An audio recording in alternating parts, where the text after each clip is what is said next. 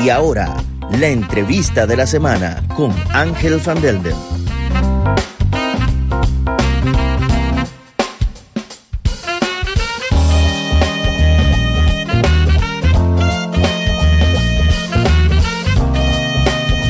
Una presentación de noticiascurazao.com y su emisora Onda CW.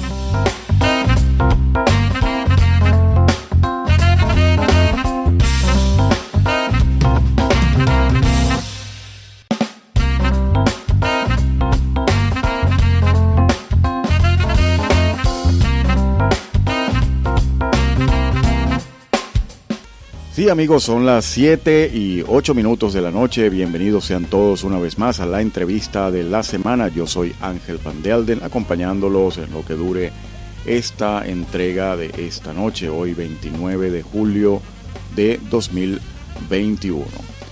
Para hoy no tenemos eh, planteada la transmisión de costumbre por a través de las redes sociales, a través de Facebook e Instagram. Eso ya lo haremos la próxima semana, Dios mediante pero sí, igual vamos a presentarles una entrevista por vía telefónica con el señor Gerald Con, es delegado de Asuntos Consulares de la República del Perú. Con él vamos a hacer contacto en eh, cuestión de minutos y estaremos conversando sobre las diferentes actividades que, que ya tuvieron lugar y que se seguirán realizando en el transcurso de esta semana y la próxima semana también. Así que enseguida estaremos eh, de regreso con ustedes.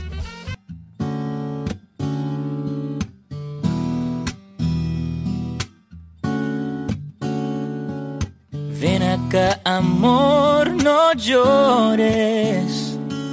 No me gusta verte así.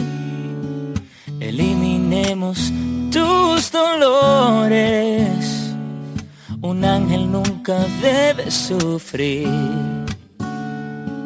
Recuerda que soy tu mejor amigo. Muy bien, y ya estamos de regreso, son las 7 y 14 minutos de la tarde. Estamos entonces ya en contacto con uh, nuestro estimado amigo, el señor Gerald Con, quien es uh, delegado de Asuntos uh, Consulares de la República del Perú y con él vamos a estar hablando precisamente sobre todas las actividades que están planeadas eh, con motivo del eh, bicentenario de la independencia del Perú. Gerald, muy buenas noches y bienvenido a la entrevista de la semana. Hola Ángel, ¿cómo estás? Este, igualmente, buenas noches y, y gracias por la llamada para esta entrevista muchísimas gracias a ti por eh, sacar un poquito de tiempo. Sabemos que eres una persona muy ocupada, pues eh, te agradecemos mucho tu participación y tu apoyo a, este programa. Pues sí, Gerald, em, queríamos preguntarte, pues, eh, ¿cuál ha sido tu impresión con relación al evento que tuvo lugar el día de ayer? A ver, si te has dado cuenta, nosotros los peruanos este, festejamos nuestras fechas de una manera muy intensa. Nosotros eh, no es por... Bueno, no, hay que felicitarlos porque realmente, bueno, cabe felicitarlos por, desde luego, por lo, el hecho de, ser la independencia del Perú, pero también por ser una comunidad tan, tan unida, tan... Eh, algo que pudimos notar seguro es eso, una una armonía eh, entre todos los peruanos que hacen vida aquí en Curazao y eso es algo pues que debemos reseñar. Pero ¿cómo fue tu impresión, eh, aparte de, esto, pues, cómo fue tu impresión de, en cuanto a las actividades eh, realizadas ayer? Nosotros, nosotros este, teníamos una duda muy grande porque nunca festejamos las fiestas patrias día particular. Nunca nos festejamos por el, motivo que la gente trabaja, que no se puede quedar una tarde y todas esas cosas. Y normalmente, si no cae día sábado por lo mismo, este, eh, no lo hacemos.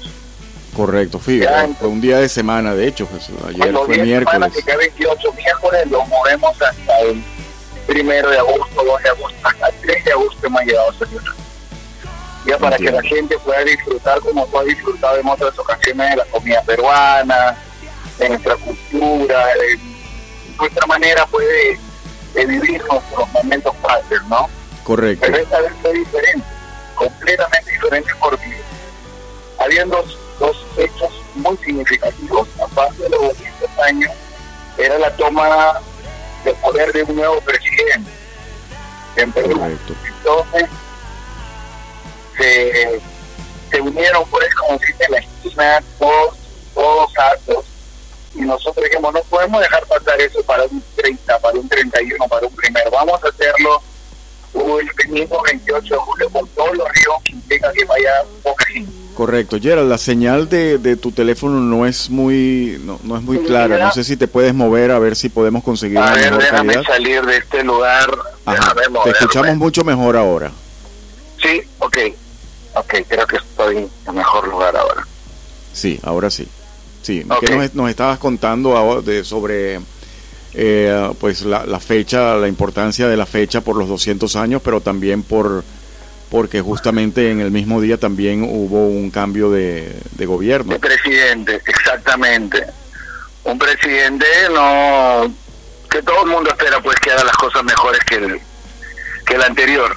Pero ese no es el punto, el punto es que nosotros queríamos hacer algo distinto, algo distinto porque nunca habíamos hecho algo formal, algo para que la gente vaya vestida, que vaya en un auditorio como el de la Sociedad Bolivariana, del cual aprovecho para agradecer a su presidente Nelson Llores, pues que nos dio todas las facilidades para poder llevarlo a cabo ahí.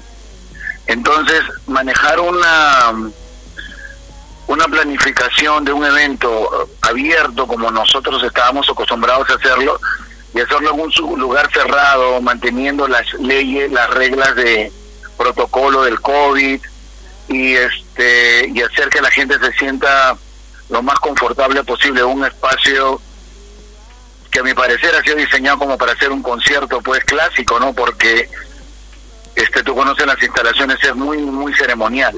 Correcto. Con cuadros, con monumentos, con con todo lo que implica pues este el recinto de la sociedad bolivariana aquí en Curazao, ¿no? Exactamente.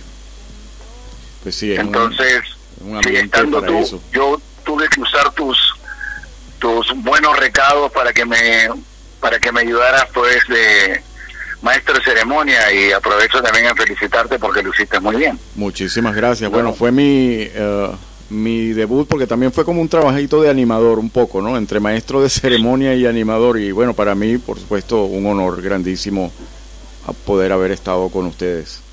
Sí, no, y te lo agradezco y agradezco también a las autoridades de la isla y de las asociaciones vecinas de los países que, que hacen vida con nosotros, como Venezuela, Colombia, Ecuador, y había invitados de Chile, también habían pues este los parlamentarios que tú los viste sí, correcto. este el señor Buffield y, John correcto. Entonces eso eso enalteció más el momento importante de los 200 años de nuestra independencia no y eso se agradece pues en el alma. Se agradece mucho y, será realmente inolvidable para nosotros. Seguro que sí. ¿Cuál es tu opinión eh, en cuanto a la situación, hablemos un poquito del Perú, pero tú um, te respeto si quieres eh, reservarte cualquier opinión que te pueda comprometer desde el punto de vista político. Pero en general, ¿qué, ¿cuál sería tu opinión en cuanto a la situación del Perú actualmente? A ver, es algo complejo. Yo no no quiero ser este no quiero hacer prejuicios porque la persona el señor Castillo que va a entrar al gobierno que acaba de, sentarse pues en la silla del palacio de gobierno no no no hay que dejarle tiempo para que pueda trabajar. No puedo criticar antes de. Correcto no, prejuzgarlo por el hecho de que simplemente es una persona de izquierda. Exactamente. Exactamente. parece razonable sí Sí, entonces, no te niego, yo he vivido casi 20 años en Venezuela. Yo, yo me acuerdo cuando salí de Perú hace muchos años atrás, Perú estaba pasando momentos muy malos con el primer gobierno de Alan García. Entonces, cuando yo salí de Perú y llegué a Venezuela, yo le decía, yo salí del infierno y llegué al paraíso. Porque en ese momento Venezuela, pues, era el paraíso. Había trabajo para todo el mundo, uno vivía tranquilo. Después pasó lo que ha pasado, que todo el mundo conoce, que no vale la pena referir ahora. Correcto. Ya, entonces, llego a Curazao y curiosamente, Chávez gana las elecciones en el 98, si mal no me acuerdo. Este, y, el, y el- a mí me proponen un trabajo en Curazao un mes antes que él asuma el poder. Y yo dije, bueno, déjame probar vida en Curazao. Y repito la misma palabra. Salí del, salí del purgatorio y llegué al paraíso. Antes era en Perú era el infierno, Venezuela era el purgatorio porque todavía no había pasado nada de lo que conocemos. Entonces, Correcto. me gustó la manera de vivir de Curazao porque siempre tengo en mente una palabra de una persona mayor que me dice al lugar que fueses, haz lo que vieses. No trates de imponer tu cultura y tus costumbres, buenas o malas, a la fuerza. Adáptate primero y poco a poco tú vas a poder demostrarles que tú tienes tu valía y que si tú eres peruano, chileno, colombiano, ecuatoriano, lo que sea, tienes un valor y necesitas hacerte respetar en el país que no es tuyo, ¿no? Entonces, ahora que está pues el gobierno nuevo, me queda simplemente ser observador, crítico. Nosotros los peruanos somos muy, tenemos poca paciencia. tenemos poca paciencia porque si, si, ves la historia reciente, hemos este, juzgado a cuatro, los cuatro últimos presidentes han sido juzgados. Uno está preso, otro tiene orden de captura, los otros están en juicio porque no han hecho bien su trabajo, ¿no? Entonces, este presidente tiene que pensar bien, bien, bien, bien lo que hace, porque si no correr el mismo. Sí, pues está, tiene- está metido en un compromiso, se está metiendo en un compromiso bastante serio. Sí, exactamente, exactamente. Pero bueno, esa, esa poca paciencia que mencionas eh, desde, desde cierto punto de vista podría ser hasta positiva, pues porque fíjate, es, es el mensaje pues que se le está dando a los nuevos mandatarios que entran. Mira, el pueblo no tiene mucha paciencia, así que es mejor que lo hagas bien, porque si no te van a atacar.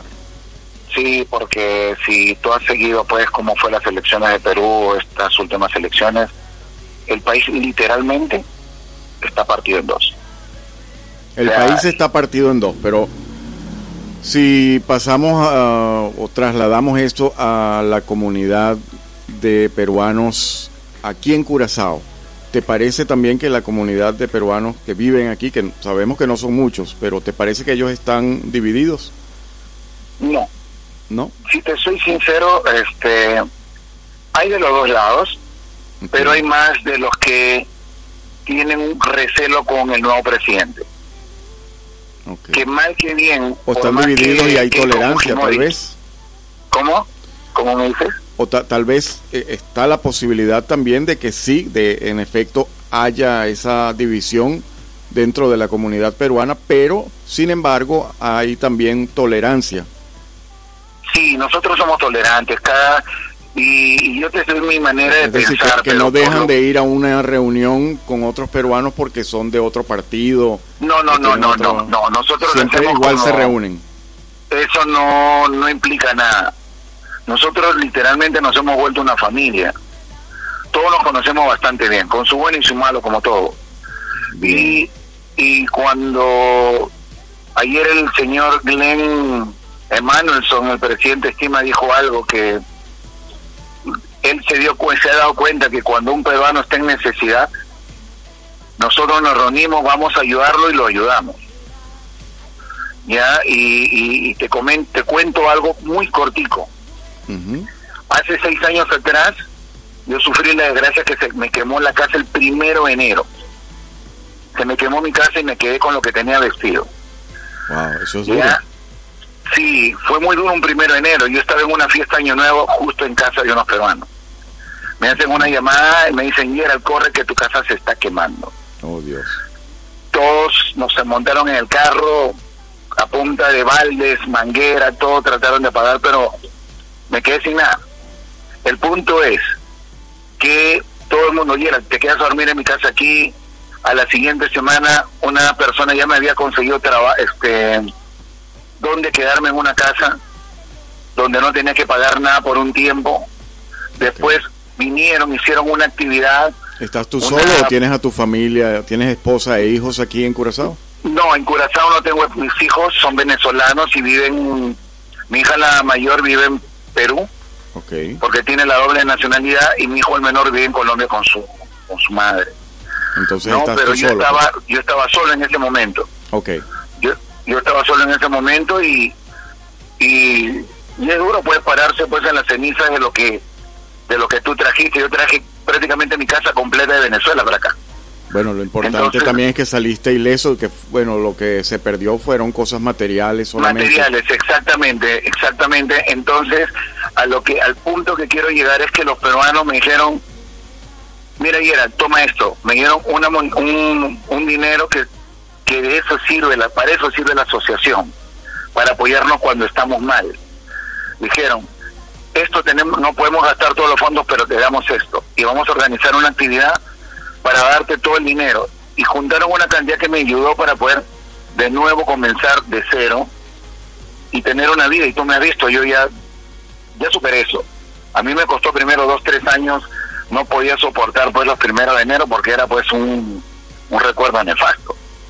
Pero me di cuenta pues que las voluntades, algo que repetí ayer, las voluntades logran metas. Entonces ellos se propusieron en ayudarme, no, y vamos a ayudar a Gerald, y Gerald está acá de nuevo.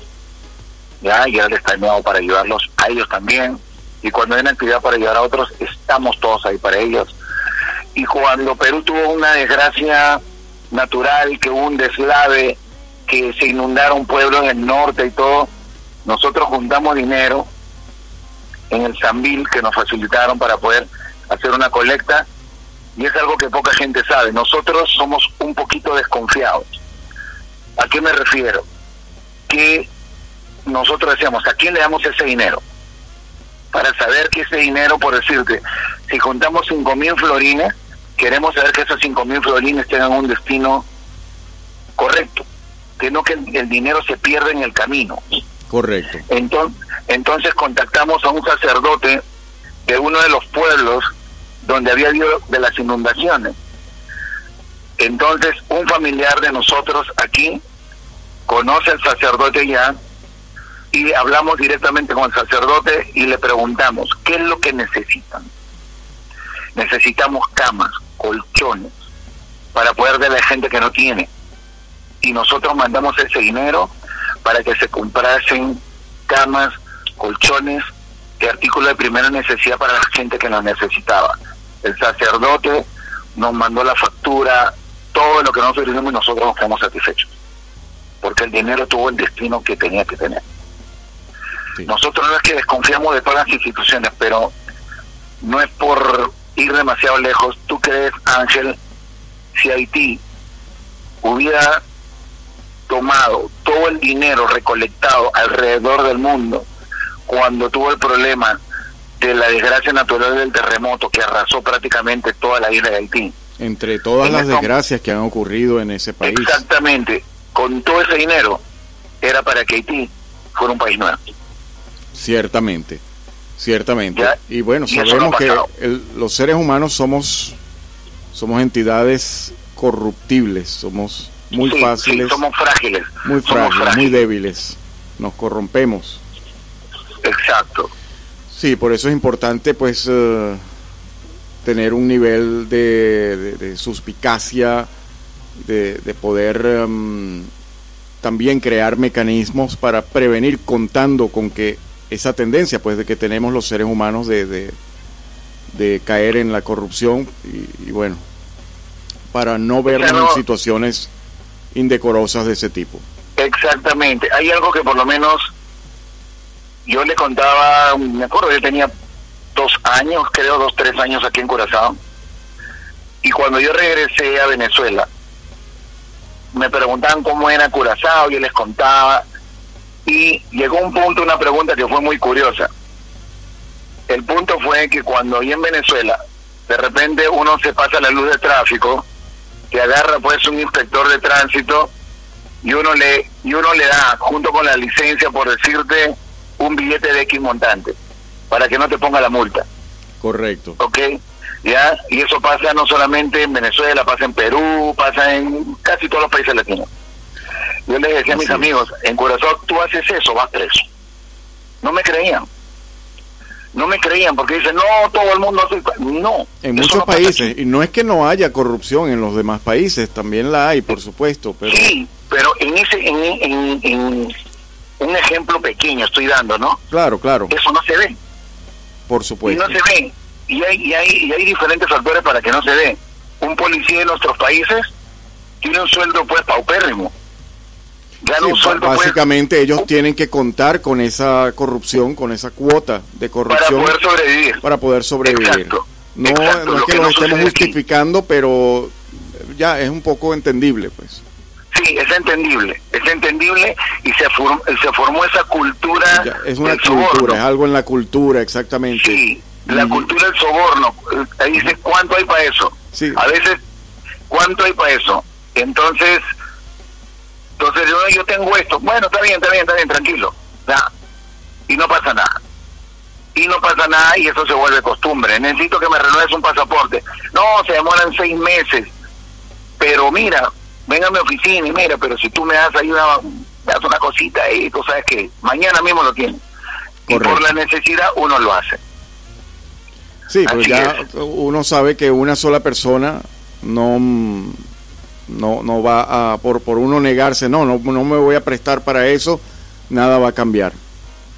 Exacto. Entonces, todas esas cosas nosotros los peruanos hemos vivido cuando salimos, emigramos. Acá hay muy pocos peruanos jóvenes para hacerte por decirte nosotros somos de la década de los 80 casi todos ya casi todos somos en la década de los este de la buena música y todo. Nosotros muchos hemos nacido en los 60 y pico 70 y nada más. Jóvenes hay muy pocos. Pero qué los hace peruanos haber nacido en el Perú o la cultura la cultura. Y, y es algo muy curioso.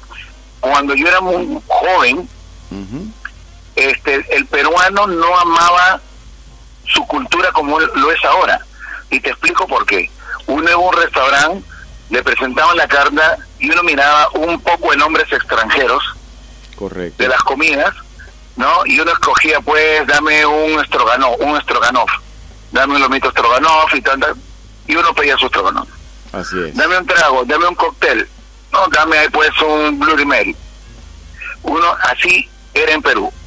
Después, el peruano poco a poco comenzó a agarrar su identidad. Se comenzó a dar cuenta por qué tengo que estar amarrado tan al extranjero si nosotros tenemos todo para ser igual o mejores. ¿no? O tal vez, o tal vez el peruano vio que los extranjeros estaban valorando en ocasiones más que los mismos peruanos. cosas, pues, hablando de gastronomía, pues tenemos el ceviche, por ejemplo. Sí, sí. Ahora, ahora hablar de ceviche en cualquier restaurante del mundo es una cosa muy, eh, muy apreciada. Sí, es verdad. Es, un plato muy, muy gustado a nivel mundial. Sí, y nosotros, y nosotros por eso pues somos muy exigentes con nosotros mismos. Nosotros por lo menos, te cuento como anécdota, me dice de repente una, una amiga peruana, voy a hacer una venta de ceviche en mi casa. Invita pues a todos los que puede consumimos su ceviche, está rico y todo. Y entre nosotros mismos decimos, a eso le faltó este ingrediente. Eso se pasó un poquito de esto. No es crítica porque nosotros nos hemos acostumbrado a comer bien. Son críticas constructivas. Exactamente. Mira, la próxima, mira, ponle un poquito más de esto, otro poquito más de esto. Ah, ok, está bien. Yo no sabía. Y, y así poco a poco nosotros pues sabemos pues quiénes son los mejores o las mejores cocineras. Bueno, te voy a, te voy a invitar un día para que pruebes mi ceviche. Wow. Y entonces ahí vemos cómo lo podemos mejorar. ok, Ok, yo soy, mira, soy materia disponible. soy materia disponible para ser el catador de la, de la tarde o noche cuando me invites. No, en mi casa, devuelvo, en mi casa, en mi casa hacemos ceviche y eso es uno de los platos más gustados. Te, te digo algo, te, te comento algo. El mar peruano es muy diferente al mar Caribe y el pez del mar Caribe es diferente al mar peruano. Cierto. porque lo- el, el mar frío hace que la, la, la carne de los peces sea más firme. Correcto. Ya es más firme. Acá la carne tiende a, a- a ponerse blanda más rápido. Entonces, aquí noso- en Perú lo que te voy a contar es, es prohibido, pues eso no se puede hacer. Hacer ceviche con pescado congelado. Ya. El, hacer ceviche Ah, con bueno, ya me, ya, me ya me atrapaste porque resulta que yo lo, yo lo he hecho varias veces con el pescado congelado, ¿sabes? Pero, Sí. pero es porque es más fácil de cortar, está como más firme. Sí, es más firme, pero tiene un tiene tiene sus ¿cómo te puedo decir? sus trampitas. Ok. Tiene sus tiene sus trampas para poder prácticamente al pescado hay que dejarlo sin agua. Hay que escurrirlo, sobreescurrirlo y sobreescurrirlo que el pescado pues inclusive tienes que presionarlo, aplastarlo con tu mano y que no chorre nada. Y Me imagino y- que eso es para que luego absorba el limón con más exactamente y, y que pueda absorber la sal.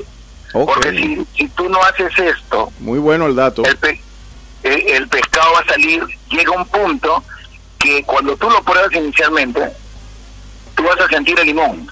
Qué rico, está rico, lo probaste. Exacto. Si no lo sirves en 15, 20 minutos, ese limón ya no sabe a limón. Ya es como, como si fuera una limonada que le has echado. La sal se diluyó y el pescado pierde consistencia. Ok. ¿no? Entonces, con el tiempo nosotros aprendimos cómo hacerle esa trampita, ¿no? Entonces, y hay otros ingredientes que cuando estemos a solas, cuando tú me brindes tu ceviche, te voy a decir los pequeños truquillos para el ceviche. Pero Seguro. ya, yo te voy a, yo te voy a, te voy a aceptar la invitación el día que tú me invites.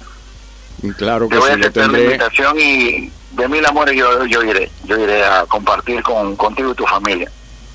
Y yo también te voy a invitar a mi casa, invitaré a tu familia para que prueben no solamente ceviche, que prueben un chupe de camarones, que prueben la causa que tú ayer probaste, u otra comida que aquí normalmente no, No, es venden. que cada vez que voy a un evento peruano me llevo una sorpresa muy agradable, por cierto, porque ayer, por ejemplo, conocí es- este, no, no, me dijeron, alguien me dijo que se lo llaman chicha, pero Eh, eso es era, era con, maíz morado, Es mazamorra morada. mazamorra Eh. morada. Mazamorra morada se llama. Ok, Y la mazamorra morada está hecha con un maíz morado, que solamente se da en Perú wow, o en Bolivia. ¿Ya? asombroso. Y sí, no existe en otro lugar. Y ese, y ese, este, esa chicha es tan, tan, ¿qué te digo? Casi todas las personas acompañan su comida con eso. Y la mazamorra morada es el producto de la primera hervida del maíz. Sale tan concentrado que se saca el agua de ese maíz y se utiliza para hacer la mazamorra. Y la segunda hervida de ese maíz se utiliza para hacer la chicha morada. Pues bueno, me parece maravilloso que ahora los peruanos se estén dando cuenta del tesoro que tienen, que realmente no tienen necesidad de, de, de- colocar tantos nombres franceses o suizos en los menús Nosotros- para lucirse lo- porque tienen de sobra, tienen de sobra para ofrecer. Y, ahora más bien y los suecos y los franceses se dan el, el lujo pues de, de colocar esos nombres peruanos Sí, en sus nombres, menús. nombres con, con frutas o productos naturales de Perú, como Mm. la chía, que acá venden sobrecito de chía, que es para para ayudar pues este a Muy la famoso a nivel, a nivel mundial. a nivel mundial eso es producto peruano el aguaymanto también es producto peruano la, la quinoa que le llaman acá se produce en Perú, es la mejor quinoa que existe, pues la India también produce. Ah, Pero nosotros somos de todo eso. Acá llega una un aguacate que lo venden en, en un supermercado acá, para no nombrar, para no decir el nombre, que lo venden que tú te vas a dar cuenta que es la cáscara de color negra. Ya eh, los, los aguacates son pequeños. Córtalo por la mitad y cómete, come una cucharada de ese aguacate. Tiene un sabor completamente diferente que el aguacate que tradicionalmente se come. Parece Ah, no, crema. no sabía, no sabía que había una diferencia en cuanto al aguacate. Hay una negro. diferencia sustancial. En, Ok. en ese aguacate te lo puedes untar en el pan como si fuera mantequilla. Ok. Sí, y, y es costoso. A mí me sorprende lo costoso que es porque en Perú es casi regalado. Pero a veces uno se hace, déjame comprarme dos, tres aguacaticos de eso porque quiero recordarme pues al sabor de Perú. Vaya, qué bien. Así es. Sí, Bueno, pues te- eh, hemos- nos has dado bastantes datos valiosos en cuanto a la gastronomía peruana. Estoy seguro que muchos ya están tomando nota de esos consejos. Vamos a volver a conversar sobre la, mm, la cultura del Perú o la manera de ser del Perú, del peruano. Del peruano. ¿Cuál es la mayor virtud de- del peruano según tú? Para mí que trabajamos como trabajamos sin fin. El, el peruano flojo no existe. Eso es lo que decimos nosotros. Y cuando Hay, hay mucha yo gente que... acá, No, continúa, continúa, no te interrumpo. cuando mucha gente antes yo no soy yo sube yo yo fui presidente pues de la asociación de peruanos en dos periodos intercalados no y muchas veces me llamaban me decían señor usted no conoce a una señora peruana que desee trabajar en casa. No conoce una señora peruana que necesite que pueda cuidar un anciano no conoce un albañil peruano que lo necesitamos. Yo le digo, ¿y por qué tiene que ser peruano? No, y tiene que ser peruano porque, uno, son honestos, trabajan sin parar, ¿no? Y nunca uno tiene queja de ellos. Bueno, eso Ya. lo podemos Y es avalar. algo que, que nos, nos caracteriza a nivel mundial. A nivel mundial. Somos la gran mayoría que migra, este, muchos son pues este, manos calificadas, son obreros pero manos calificadas, y este, esas manos calificadas pues hacen que su misma destreza se vuelvan pues, se perfeccionen, y después si fueron albañiles o peones, se vuelven contratistas, si no, anda, date un pasadito por Bonaire para que veas que de los 700 peruanos que hay ahí, creo que 600 trabajan en construcción.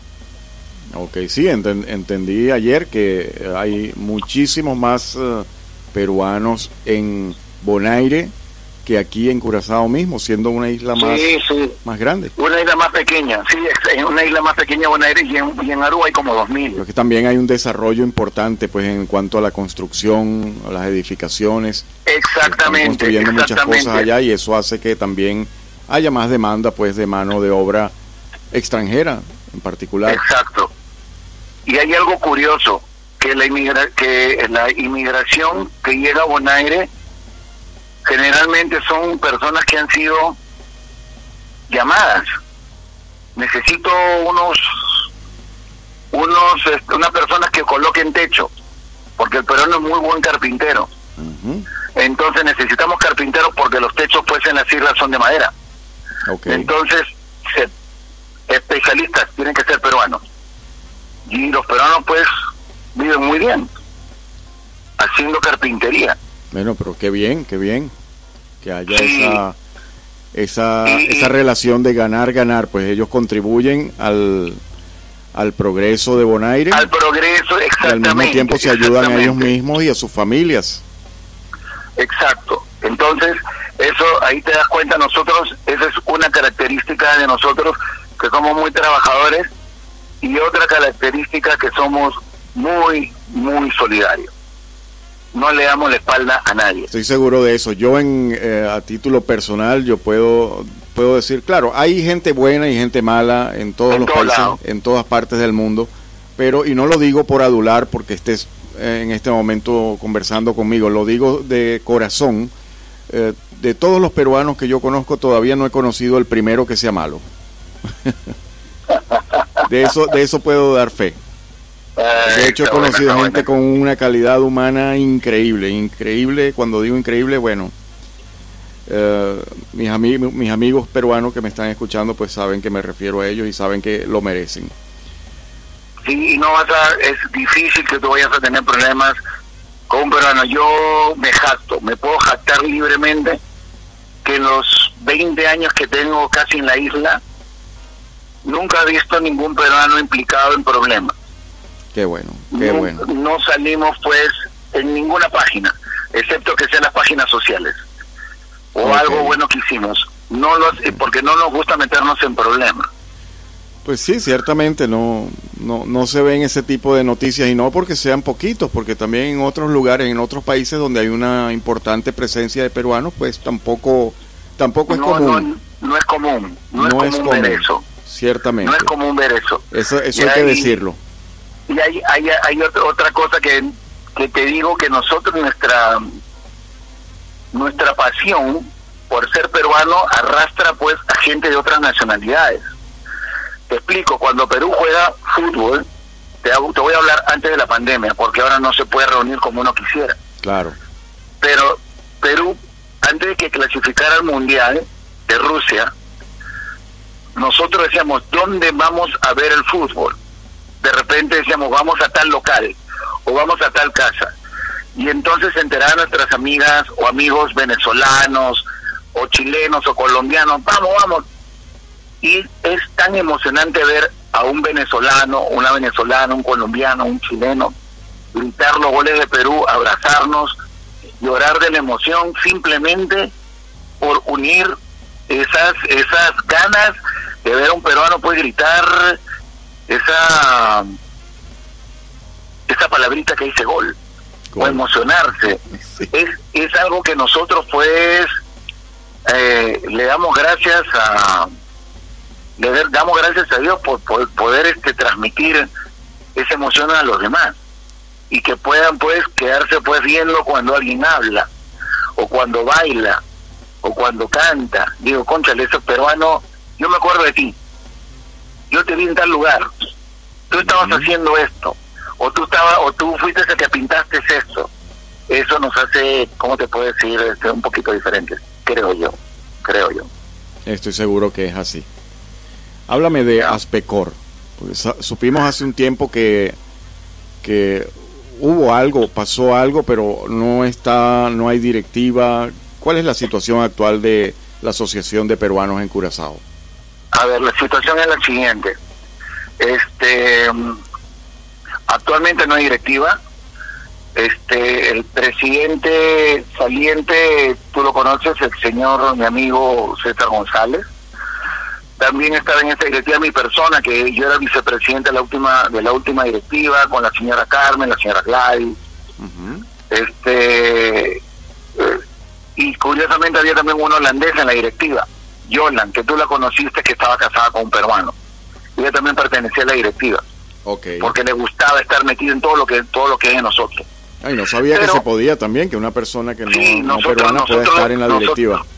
Exactamente, lo, lo, lo llegamos a permitir porque nosotros no necesitamos conflictos, necesitamos gente que aporte. ¿Ya? Y entonces ella aportó mucho. Bueno, aportó, era tan curioso que bailaba, que me perdonen mis amigas, mejor que muchas de ellas, la danza peruana, ¿no? Y ellas saben, y ella le ponía tantas ganas al bailar, al cocinar, al involucrarse, al, al dar propuestas para poder hacer las cosas de la mejor manera posible y lo más honestamente posible, porque nosotros cuando tenemos reuniones dice, no, no hay que comprar eso porque de repente van a pensar que estamos despilfarrando la plata. Nosotros no nos gusta que la gente tenga suspicacias a dónde está yéndose el dinero, a dónde, este, en qué lo malgastaron. Siempre hay personas que pueden decir una u otra cosa, pero nosotros digo, mándeme una auditoría y acá está todo con puntos y comas, como dicen en papiamento, pero Claro. es Uriba Blanco. Así es. Ahí está. Ahí está. Si ven algo que no que no, no, no está club, simplemente llamen a la persona que está encargada de las finanzas y eso se demuestra.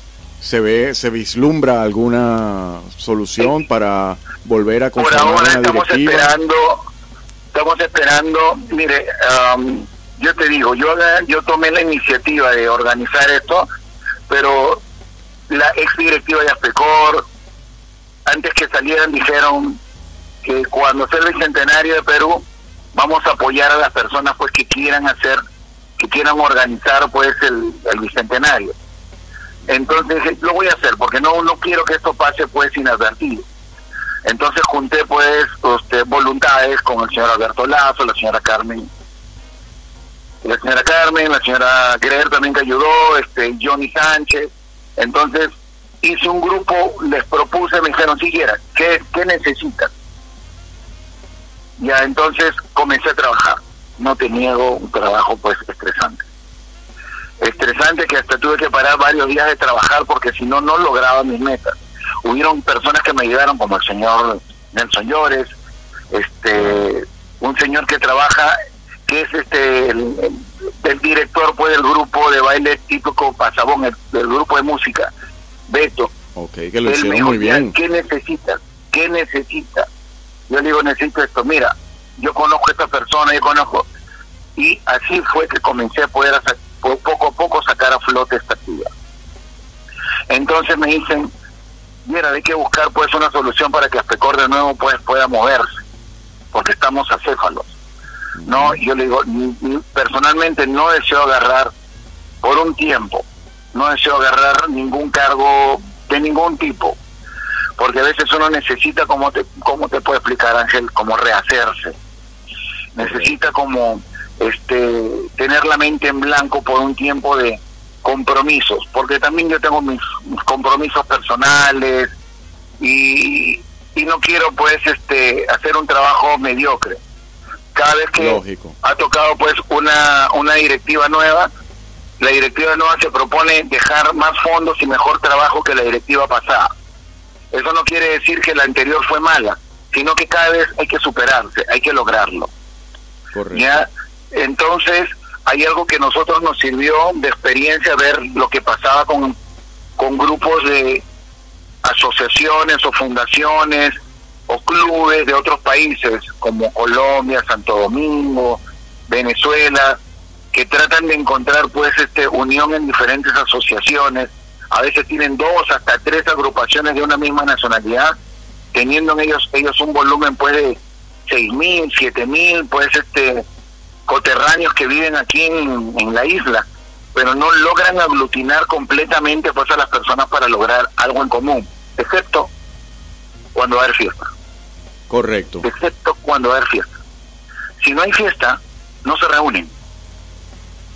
No, entonces, y y eso y eso nos sirvió como como un, un espejo invertido no hay que hacer esto no hay que vernos en el espejo de ellos no es por crítica sino hay que evitar llegar hasta ese punto vamos a implicarnos el que necesita algo vamos a ayudarlo y tú veas pues que de repente una persona de nosotros mira necesito que por favor nos faciliten el equipo de sonido de la asociación que nos presten su cocina, que por favor nos ayuden con algo para la cuestión de, organizar una comida. ¿Cuánto necesita?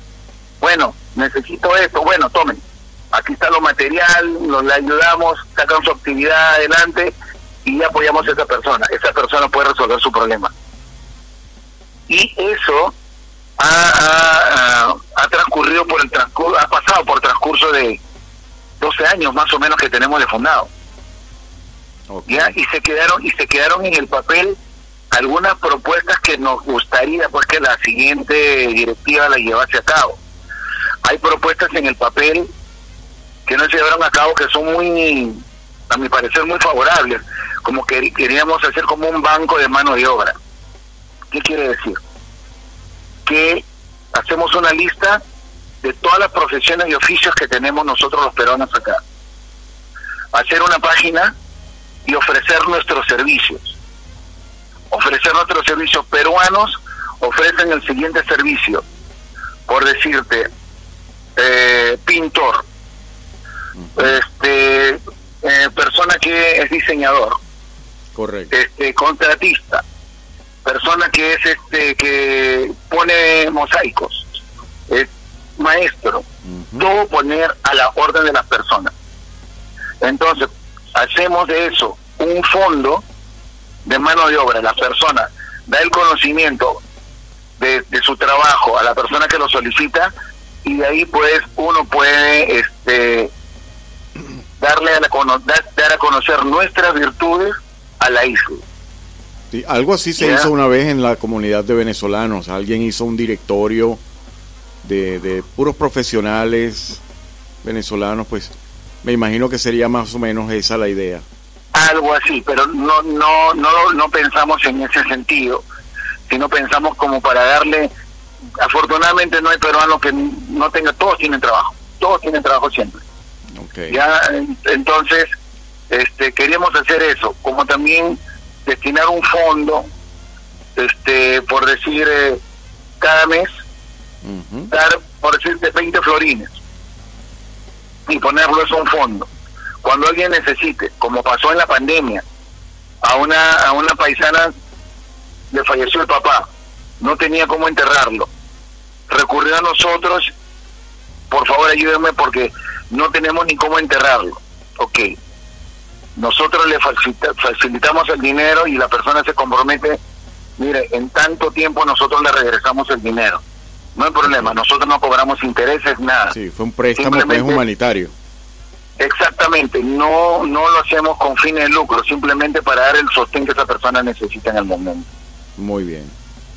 Sí, entonces eso lo hemos estado haciendo. Muchas cuando hubo la primera ola de la pandemia, este, algunas personas dijeron, este, mire, usted le advirtió no pudieran ayudarnos porque no tengo trabajo más de un mes y pico.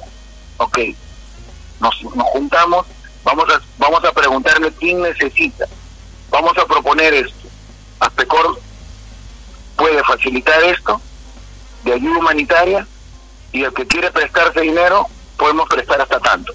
Y en cuánto tiempo lo devuelve prestamos. Una muy buena iniciativa y, y además que sería buenísimo que otras comunidades, otras eh, sí, comunidades, Asociaciones están- o fundaciones asociaciones, fundaciones de, de inmigrantes también copien estas ideas, pues las hagan, las sí lleven a cabo. entonces llegamos a ayudar llegamos a ayudar a algunas personas.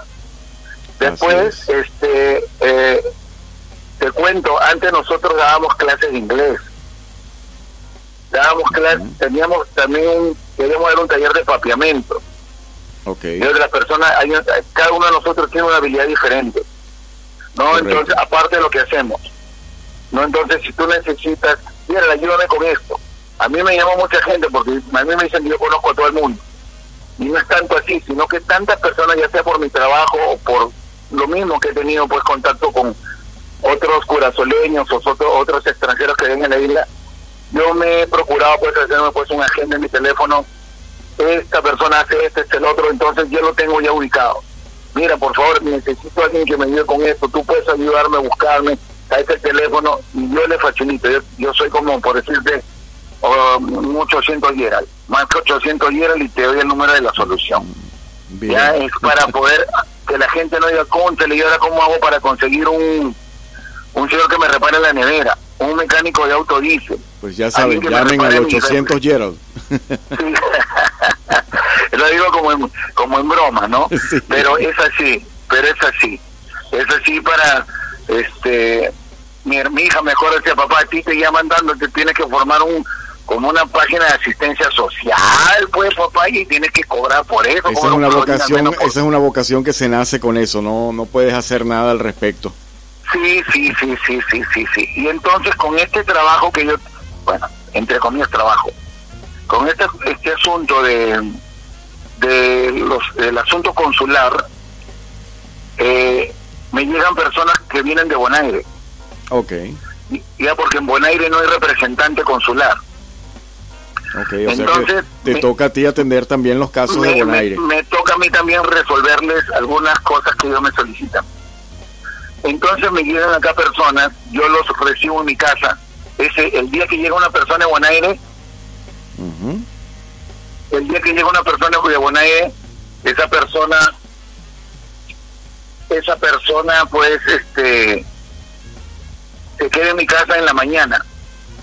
Yo le facilito todo lo posible, le, yo le busco el taxi. Si yo puedo buscarlo al aeropuerto, lo busco.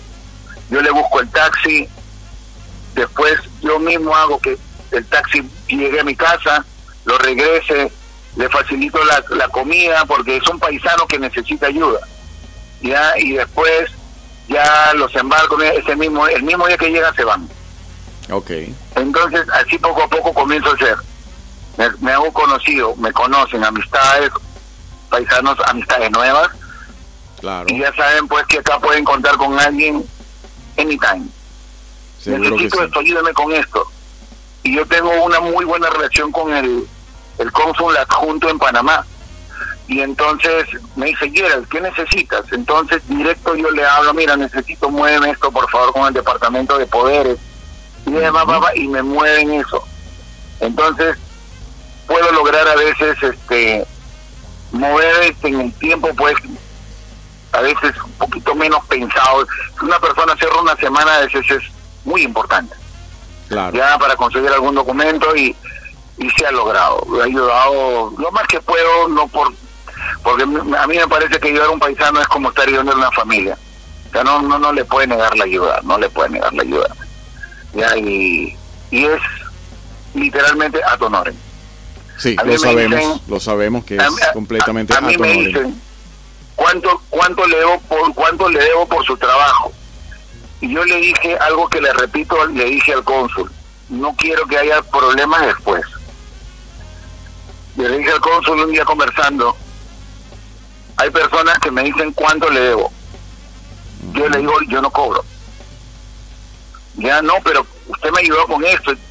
Yo le digo si tú me quieres dar algo de tu voluntad así sea un dólar es tu voluntad, pero yo no te puedo exigir que tú me pagues tanto. Entonces el cónsul me dijo, "Gerald, tienes toda la razón, tú no puedes cobrar, pero si la persona te quiere dar uno, mil o cien, es, es, eso es algo que no, no, es corrupción, ni está manipulando el cargo, ni Nada, nada. es como una propina. Simplemente es el, es el detalle de la persona porque tú lo ayudaste a solucionar un problema. Correctamente. Dije, así es. Entonces, generalmente he tenido este, una reacción positiva y personas que me pueden haber dado algo y personas que no me han dado siguen siendo mis amigos de la misma manera, el que me dio y el que no me dio. No tengo por qué hacerle mala cara ni nada. Ni Estoy seguro que estoy seguro que todos los que has atendido han quedado sumamente satisfechos. Eh, Al menos eso eso creo y espero que haya sido así. en todo caso. Gerald, muchísimas gracias. Una monedita de oro. Lamentablemente ya el el mundo. tiempo se nos está acabando. Tenemos que despedir el programa. Eh. Muchísimas gracias por toda la información que has compartido hoy con nosotros. Y bueno, esperamos que la próxima vez eh, sea en vivo, que estés aquí en el estudio. Vamos Estoy a orden. vamos a buscar Estoy la manera de que así sea en la próxima oportunidad. Y bueno, agradeciéndote una vez más por eh, haber compartido con nosotros. Vamos a despedir el programa. eh, como ya saben, eh, estamos con ustedes todas las semanas de 7 a 8 de la noche, todos los jueves. Después de, después de cada programa, pues la repetición se sigue transmitiendo tanto a las 9 de la mañana como a las 9 de la noche a través de ondacw.com y también estamos en todas las plataformas de podcasting que existen. Eh, cuando digo eso me refiero a Google Podcast, Spotify y para usted de nombrar todas las plataformas. También, también estamos en YouTube. Normalmente salimos en formato de video a través de las redes sociales de Noticias Curazao, eh, que es la red de Facebook y también la red de Instagram, pero en esta oportunidad no nos fue posible salir en video. Pero no importa, la calidad de la información es lo que cuenta y están invitados a seguir siguiendo nuestro programa cada semana. Muchísimas gracias a todos por la sintonía y me despido hasta una próxima oportunidad.